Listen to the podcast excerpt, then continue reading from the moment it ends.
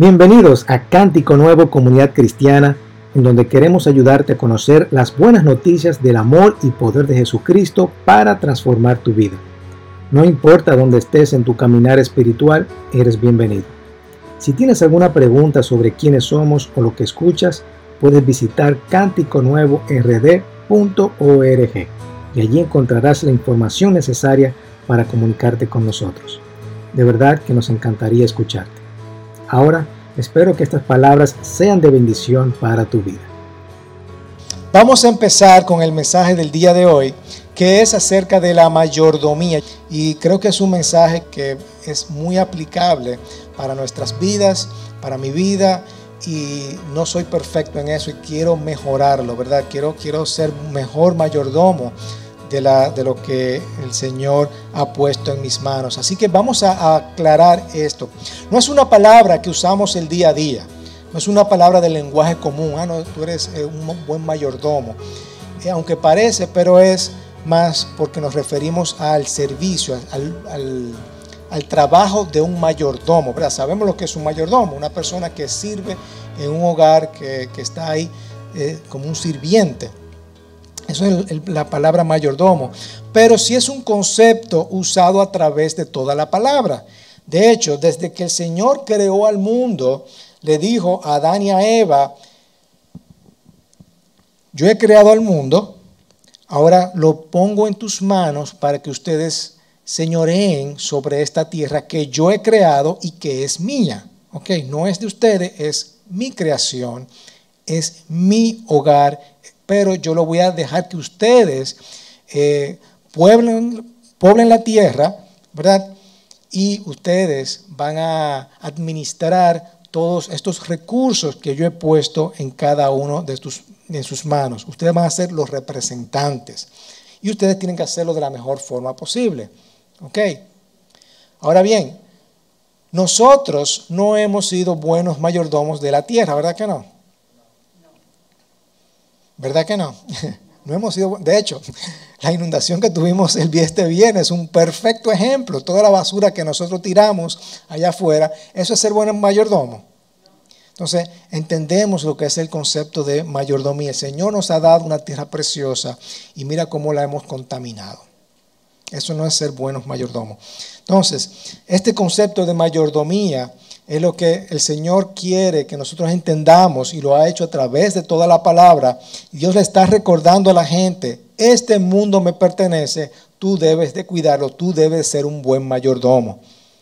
Y esto no solamente se ve en las finanzas, se ve en todo lo que nosotros tenemos, en todas las posesiones, en toda cómo nos relacionamos en la sociedad, en todo.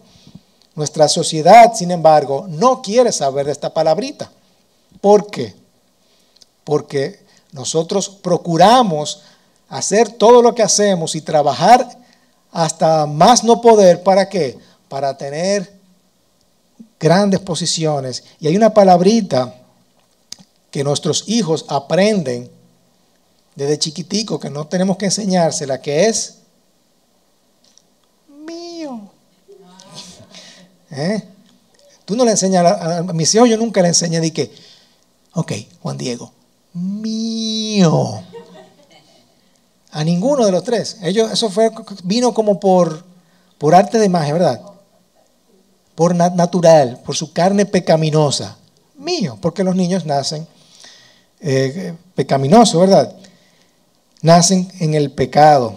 Y desde una vez ello es mío. Y así mismo somos nosotros. Queremos y esto es mío. Yo trabajo tengo sudo fuerte en el trabajo para ganar todo lo que yo tengo y por lo tanto todo eso es mío. Me compré mi carro con el sudor de mi frente, tengo mi casa con el sudor de mi frente, todo lo que yo tengo es mío. Y obviamente a nadie le gusta escuchar eso. No, le gusta escuchar la palabra de mayordomía. Nosotros queremos apropiarnos de las cosas y ser el dueño de todo. Eso no da paz, eso nos da seguridad, ¿verdad? Eso, estoy, tengo asegurado mi futuro. Ese dinerito que yo tengo en el banco, debajo del colchón, ese es mi futuro, yo lo tengo asegurado, yo tengo paz, tengo seguridad. Y es el problema que está en tu corazón. Y el Señor quiere cambiar esto. Vivimos en tiempos donde la paz y la seguridad viene dada por las posiciones que nosotros tenemos. Yo tengo eso guardado ahí, yo tengo eso segurito ahí, ya eso nítido, ¿verdad? Todo lo me pertenece, todo lo he ganado, todo lo he merecido. Sin embargo, Jesús nos enseña todo lo contrario. Jesús nos enseña cómo nosotros debemos de administrar nuestra vida y tus bienes de manera que glorifiquen a Dios y vivir con la verdadera paz y la verdadera seguridad que el Señor solamente te puede dar. Con Jesús es todo lo contrario. En vez de tú decir, todo esto es mío, es, todo eso es tuyo. Señor, todo te pertenece. Piensen un poquito. Cuando nosotros decimos, óyeme, todo esto es tuyo, todo lo que yo tengo es tuyo, eso te quita toda la ansiedad, toda la preocupación. ¿Cierto? ¿No es así? Eso te quita como, ok, el carro se inundó, Señor, pero ese carro es tuyo. Ese carro es tuyo. Si yo lo, o sea, yo sé que duele, porque, o sea, mi carro, por cierto, Fede, se me quedó la guagua esta mañana.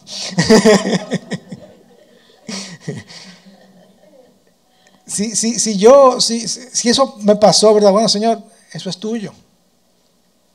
Yo sé que muchos han sufrido catástrofes en la casa, eh, hay iglesias que se han inundado, la iglesia, gracias a Dios, eh, los plafones, algunos se cayeron, pero Señor, todo eso es tuyo. Se me dañó el celular, me robaron el celular, Señor, el celular es tuyo. Se me dañó la, la estufa, la licuadora, la nevera, Señor, eso es tuyo. Todo lo que le pertenece, todo lo que yo tengo le pertenece al Señor. Y si yo lo veo de esta perspectiva, eso quita toda ansiedad de mí.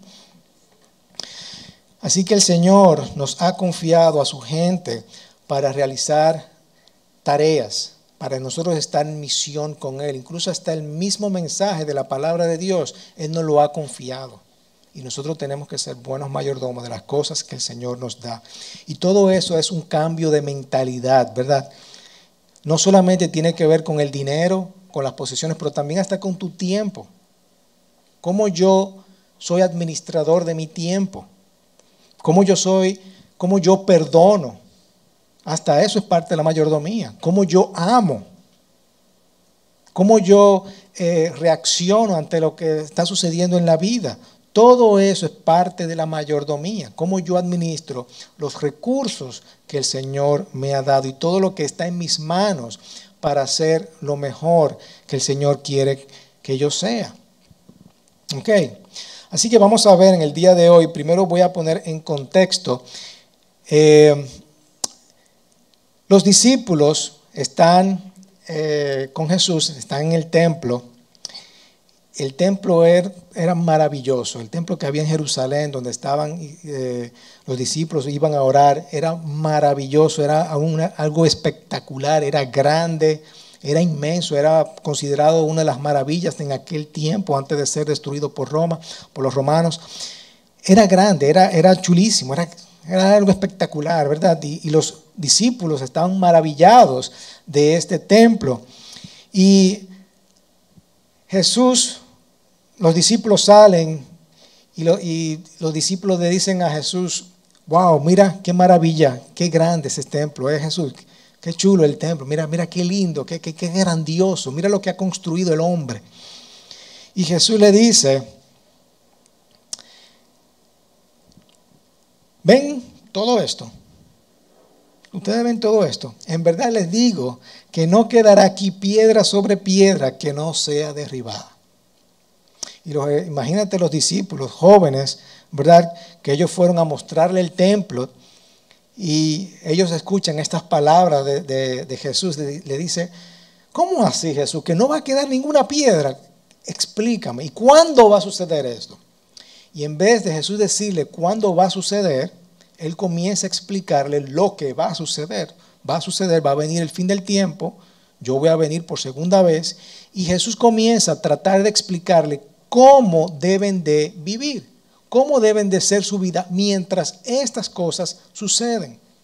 Y ahí comienza a explicarle la parábola, algunas parábolas, la, parábola de la higuera, la parábola del siervo fiel, la parábola de las diez vírgenes, todo explicándole cómo debemos de comportarnos, cómo debemos de vivir mientras esperamos la segunda venida.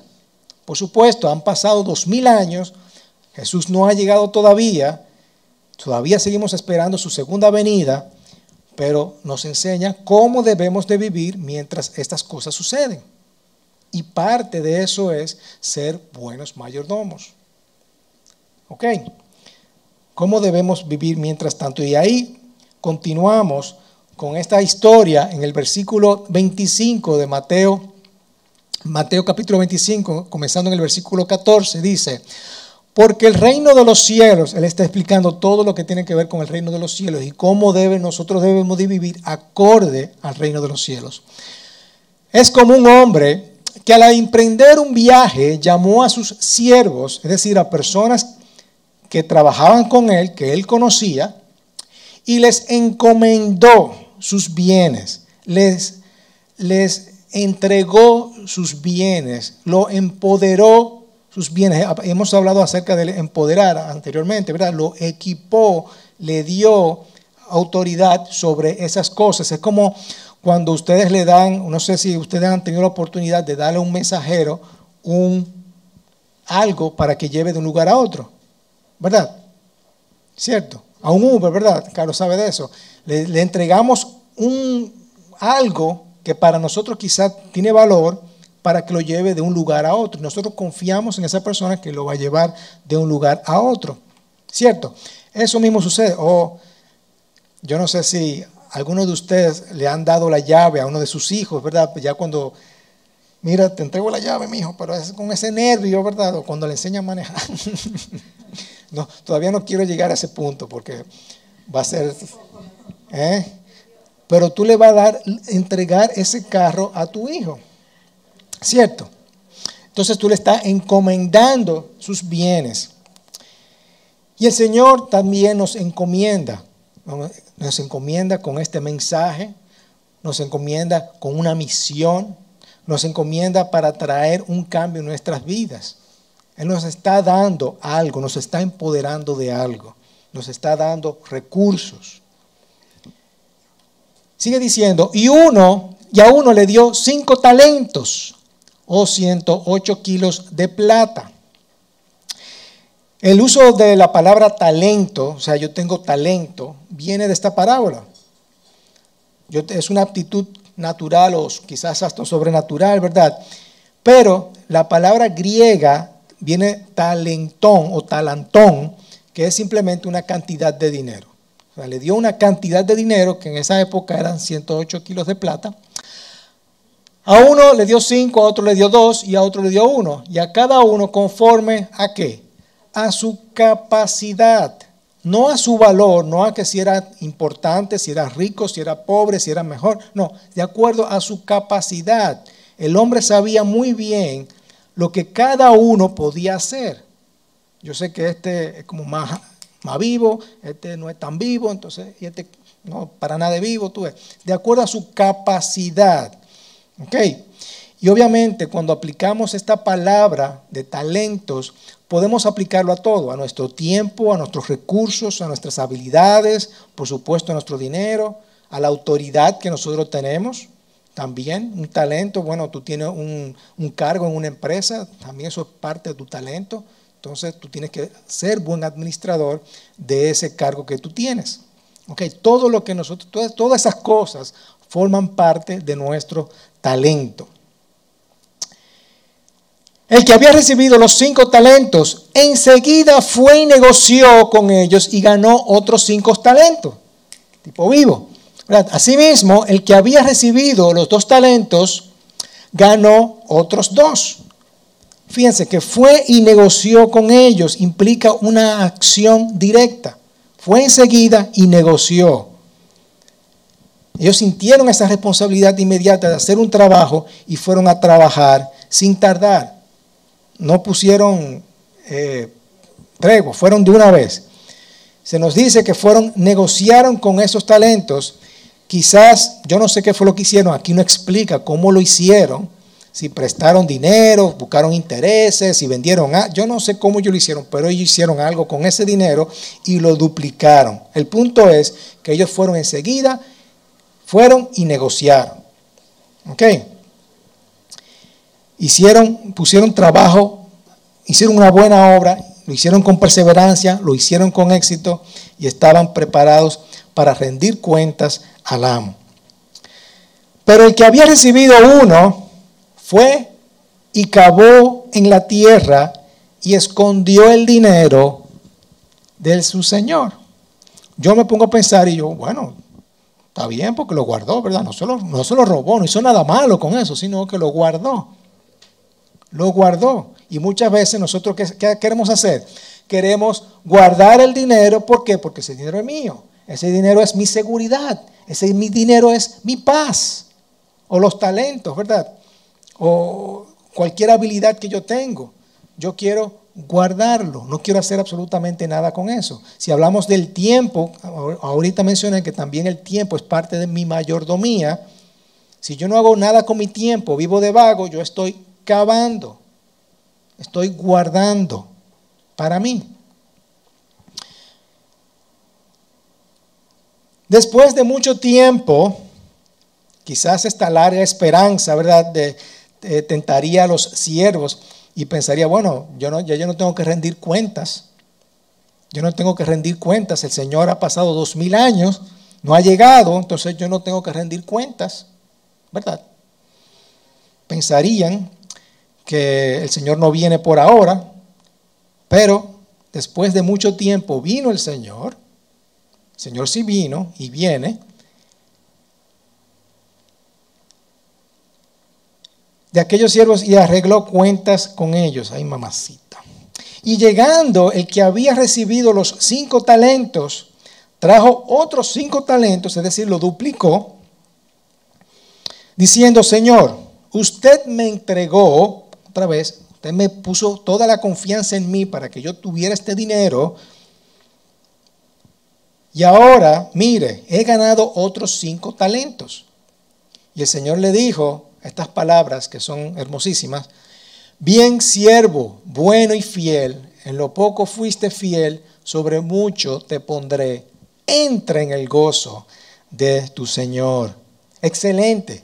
Eres un buen empleado. Eres bueno. Yo puedo confiar en ti. Ya que cuidaste bien lo poca cosa que yo te di, esta cosa, esos cinco talentos que yo te di, ya que lo cuidaste bien, ahora te lo voy a encargar en cosas más importantes. Te voy a poner, te voy a subir de puesto, te voy a, a, promover, gracias la palabrita, promover. Vamos a celebrarlo, luego dice el Señor, vamos a celebrarlo, vamos a promoverte. ¿eh? Cuando estamos trabajando, ¿cuánto nos gustaría que nos promovieran? ¿Cierto? Porque usamos bien los talentos.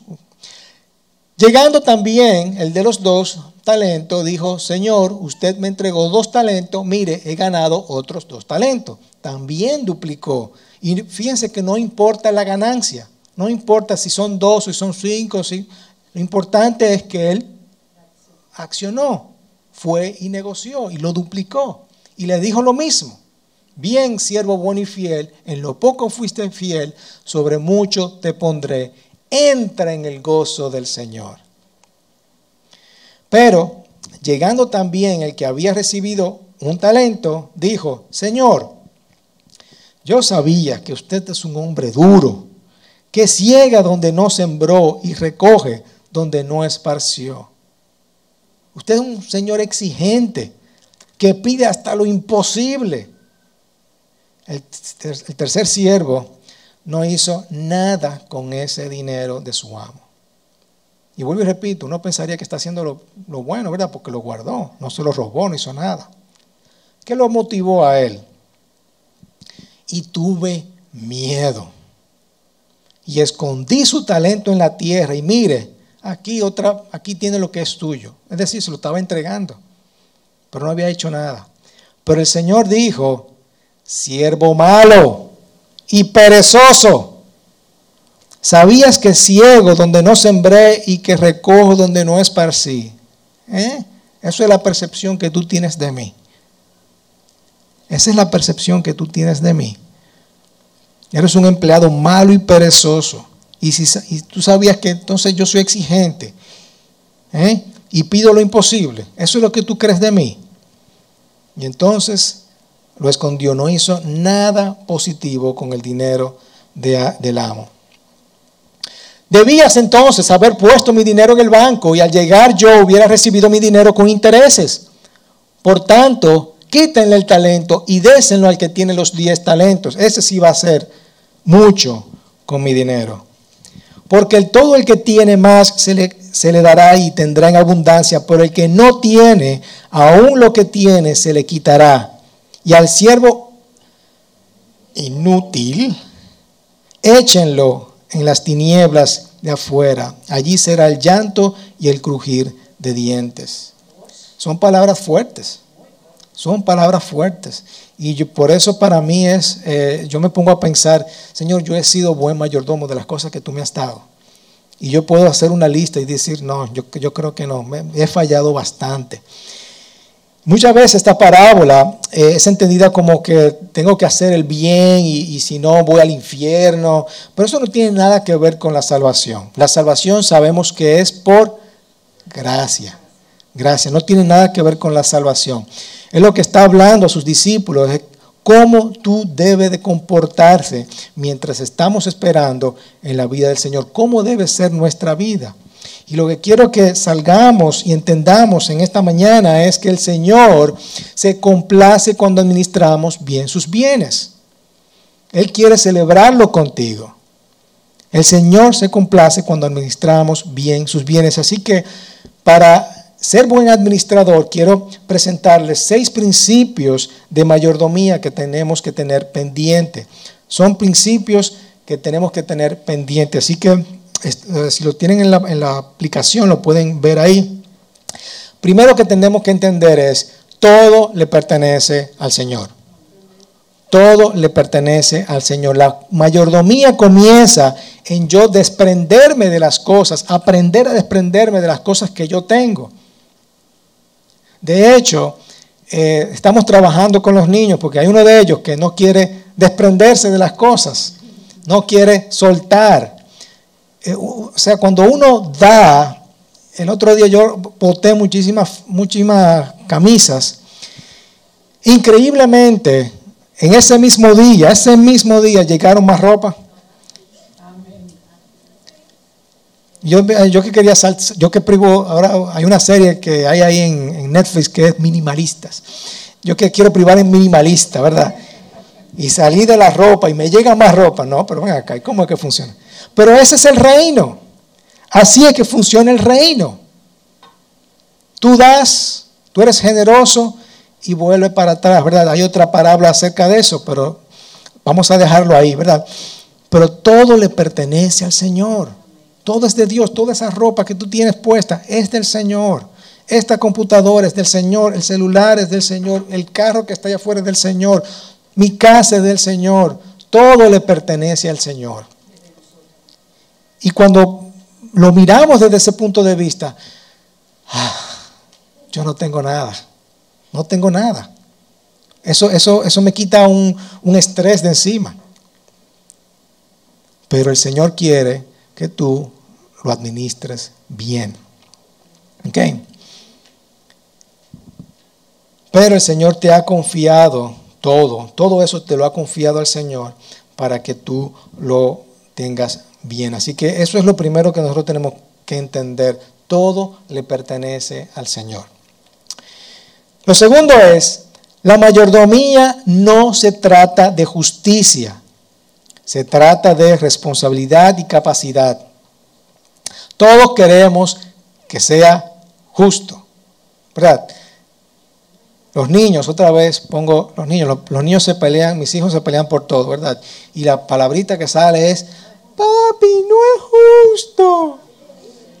De hecho, ellos están sirviéndose el jugo y están midiendo. Un chinchín más, ok. Ah, eso es. Así, para que todo sea justo. Y me acuerdo cuando, yo, cuando yo era muchacho también con mis amigos, no con mis hermanos, porque mis hermanos eran grandes, pero con mis amigos yo hacía eso también. ¿eh? Como que lo medíamos todo para que sea justo. Lamentablemente en el reino de Dios no tiene que ver nada con justicia. De hecho, el apóstol Pablo dice, ¿tú crees que Dios es injusto? Para nada. Dios no es injusto. Ok, no tiene que ver con la justicia. El hombre sabía muy bien lo que cada uno podía hacer. Estos siervos podían estar preguntándose, pero ven acá, ¿y por qué también a mí tú me diste cinco? ¿Y por qué a él tú le diste dos? ¿Y por qué a él tú le diste uno? ¿Eh? No, no tiene nada, absolutamente nada que ver con la justicia. Lo que tiene que ver es con la capacidad. ¿Ok? Con la capacidad y la responsabilidad. Y obviamente no tiene que ver nada con la persona, con el valor de la persona. Tiene que ver con las habilidades de esa persona, con la responsabilidad que va a tener esa persona. Y Él nunca te va a dar algo que tú no puedas aguantar. Quizás hay gente que no... Ustedes han visto personas que han recibido mucho dinero y al otro día se le va. Ganan la loto porque no tienen la capacidad de administrar ese dinero. No son buenos mayordomos, ¿verdad? Lo votan. ¿Han visto eso, verdad? Que, ah, fulano se ganó la loto y al otro día ya no tiene ni un chele. Porque no tienen la capacidad. Así que la mayordomía no se trata de justicia. La mayordomía es activa, no pasiva. Como dije, como vimos, enseguida fue y negoció con ellos y ganó otros cinco talentos. Tenemos que ser activos. No se trata de, te voy a dar esto para ver si tú logras. Para ver que, hemos hablado aquí del destino, ¿verdad? A ver lo que trata el destino. No se trata del destino. Si tú le dejas todo al destino, vas a tener una historia muy mala. No debemos de confiar en el destino, ¿verdad? Eso tenemos que ser activos. Yo quiero que tú te involucres en el mundo, dice el Señor. Yo quiero que tú formes parte del mundo. Yo quiero que tú formes parte de las cosas que yo te estoy dando. Todo esto que yo te estoy dando, tú tienes que ser activo.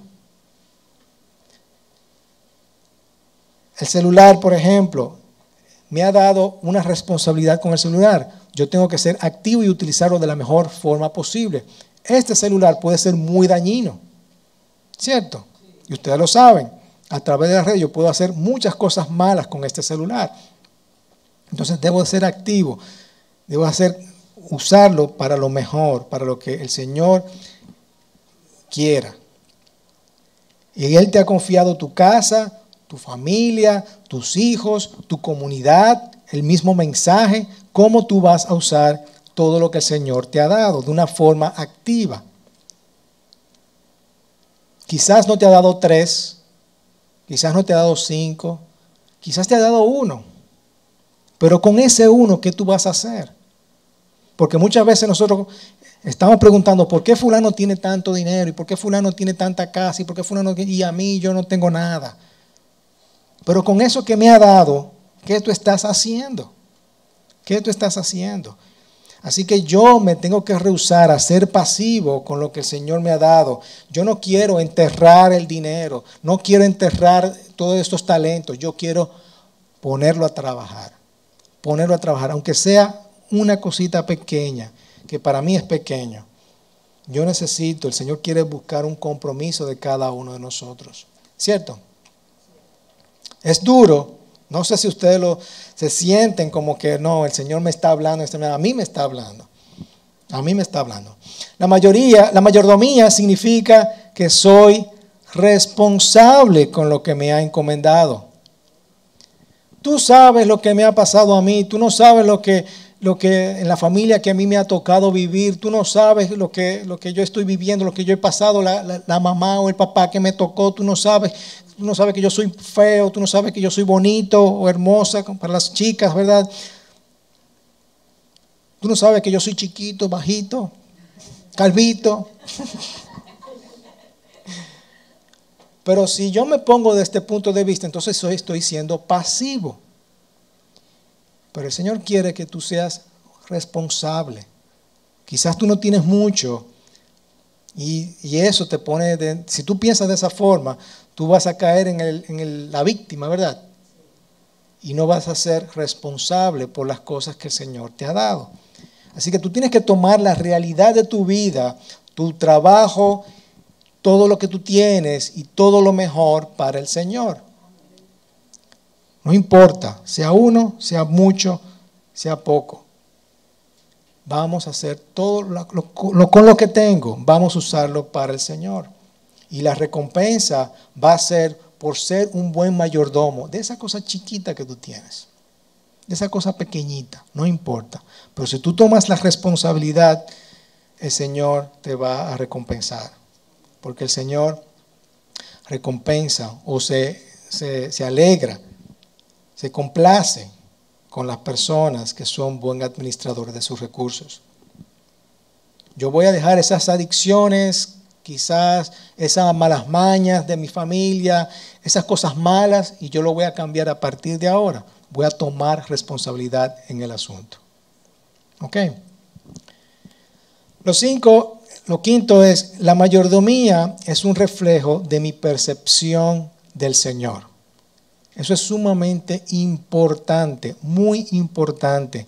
El hombre que tenía un talento, ¿qué fue lo que lo motivó? El miedo. El miedo. Tenía una percepción muy floja de quién era el maestro. Tenía una percepción muy vaga, muy limitada de quién era el maestro y muy errónea. Señor, yo sabía que usted es un hombre duro, que se ciega donde no sembró y recoge donde no esparció. Yo sabía que usted es muy exigente, que pide hasta lo imposible. Cuando mi percepción de Dios es que Él siempre está molesto conmigo, que es una persona que, que, me decepciona, que una persona que, que no cumple lo que yo he pedido porque no es su voluntad, voy a tener miedo y voy a acabar ese hoyo bien grande y voy a guardar todos esos talentos en un fuerte hoyo porque tengo miedo del Señor. Tengo miedo del Señor. Mi Señor está molesto, mi Señor está duro, un siervo. ¿Y, ¿Y qué dice el Señor con eso? Tú eres un siervo malo, perezoso, inútil. Tenemos una percepción errada del Señor. Y muchos de nosotros también nos podemos comparar con nuestro Padre terrenal. Muchas veces hemos comparado nuestro Dios con nuestro Padre terrenal también.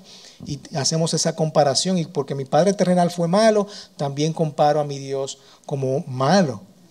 Pero tenemos que romper, tenemos que romper y decir que la mayordomía es ser responsable, ser responsable y parte de esa responsabilidad de yo tomar acción, ser activo, no pasivo, ¿verdad? Así que no quiero perder lo que el Señor tiene para mí por ser, por tenerle miedo. Así que esto es muy importante. Para ser un mayordomo, tengo que creer que tu Dios es bueno, que tu Dios es piadoso, que está lleno de gozo, que quiere lo mejor para ti, que se complace solamente el hecho de ser tú, por el hecho de, crearte. Él quiere que tú entres en la felicidad. Él quiere compartir esa felicidad contigo. Entra en el gozo del Señor. Entra en el gozo del Señor. Así que tenemos que mirar cómo estamos administrando lo que Dios tiene para cada uno de nosotros y pensar, óyeme, yo tengo miedo del Señor, yo tengo miedo de lo que va a hacer el Señor. No, yo tengo que tener una percepción más grande de lo que es el Señor y que el Señor es bueno y lo que Él quiere grandes cosas para mí. Esto es sumamente importante. Y quizás te estás preguntando en el día de hoy, bueno, yo tengo tres y lo voy a convertir en cinco o esos cinco lo voy a convertir en uno lamentablemente con muchas cosas de mi vida, el cinco lo he convertido en uno, porque no he sido buen mayordomo de las cosas que el Señor me ha dado. Lo que sí no queremos hacer, escuché esto la otra, la otra semana, eh, un pastor en Estados Unidos fue atendiendo a esta parábola, fue a Las Vegas y apostó todo el dinero de la iglesia. Porque él le había dicho, el Señor le había dicho, según él, bueno, el Señor me entregó tanto talento, yo quiero multiplicarlo. Y, fue y lo jugó en Las Vegas, eso es verídico. Y perdió todo, por supuesto. No queremos hacer eso con esto nuestros talentos, ¿verdad que no? Eso no es sabio. ok. Por último, la meta final de la mayordomía es escuchar estas palabras. Bien hecho, siervo bueno y fiel. Entra en el gozo de tu Señor. Cuando uno va a un funeral, es muy triste hablar de una persona cuando no tiene nada de qué hablar. Uno se tiene que poner creativo, ¿verdad? Bueno, ¿qué hizo fulano? Eh, eh, bueno, sí, yo creo que él fue buena gente, tú sabes, porque no tiene nada de qué hablar. Eso es muy triste, muy triste. No tienes nada que decir memorable de esa persona, porque esa persona acabó un hoyo. Esa persona acabó un hoyo.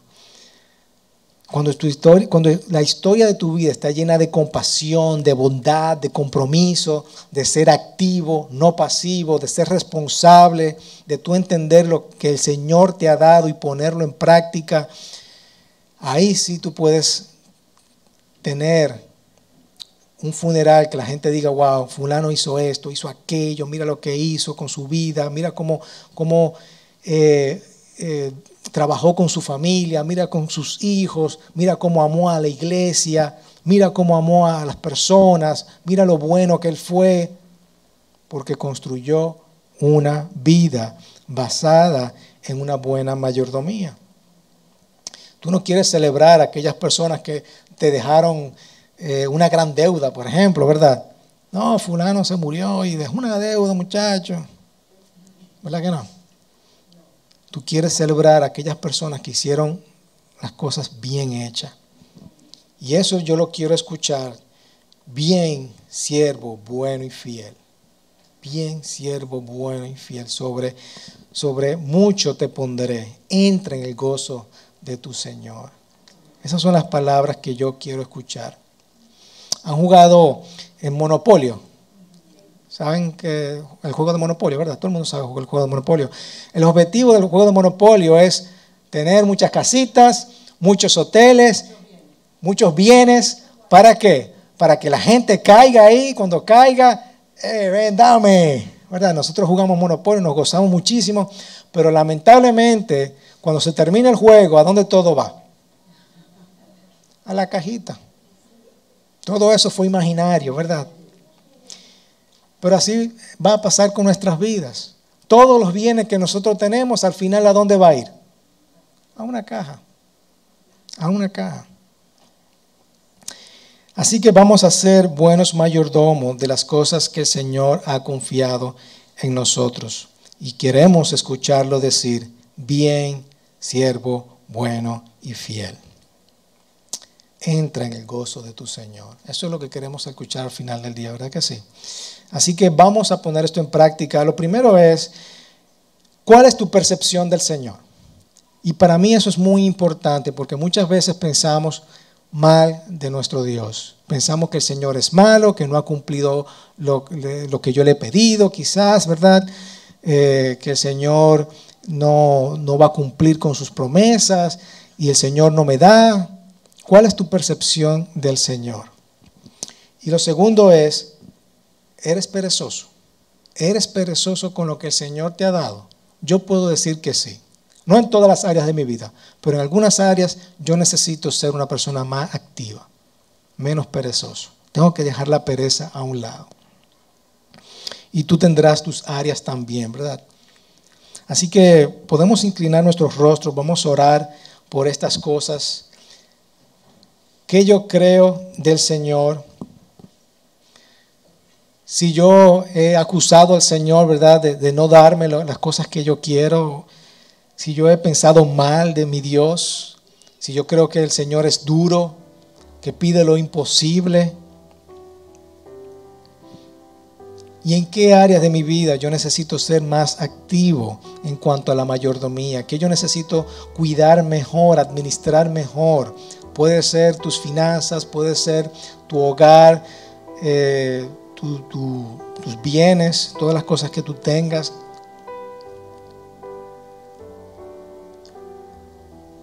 El Señor se complace cuando administramos bien sus recursos, las cosas que Él nos ha dado. Padre, te damos gracias, Señor, por este mensaje. Te pedimos, Señor, que nos ayudes a ser buenos mayordomos de las cosas que tú nos has dado, Padre Santo.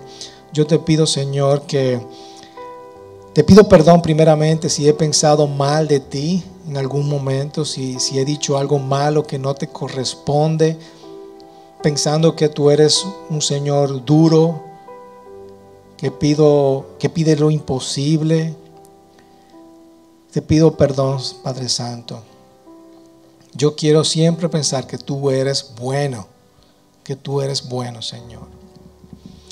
Padre, también te quiero pedir perdón si, si nosotros hemos, hemos sido muy pasivos, Señor, si hemos cavado un hoyo con las cosas que tú nos has dado, Padre Santo. Yo quiero en, a partir de hoy ser más activo, Señor, en cuidar de los recursos que tú me has dado.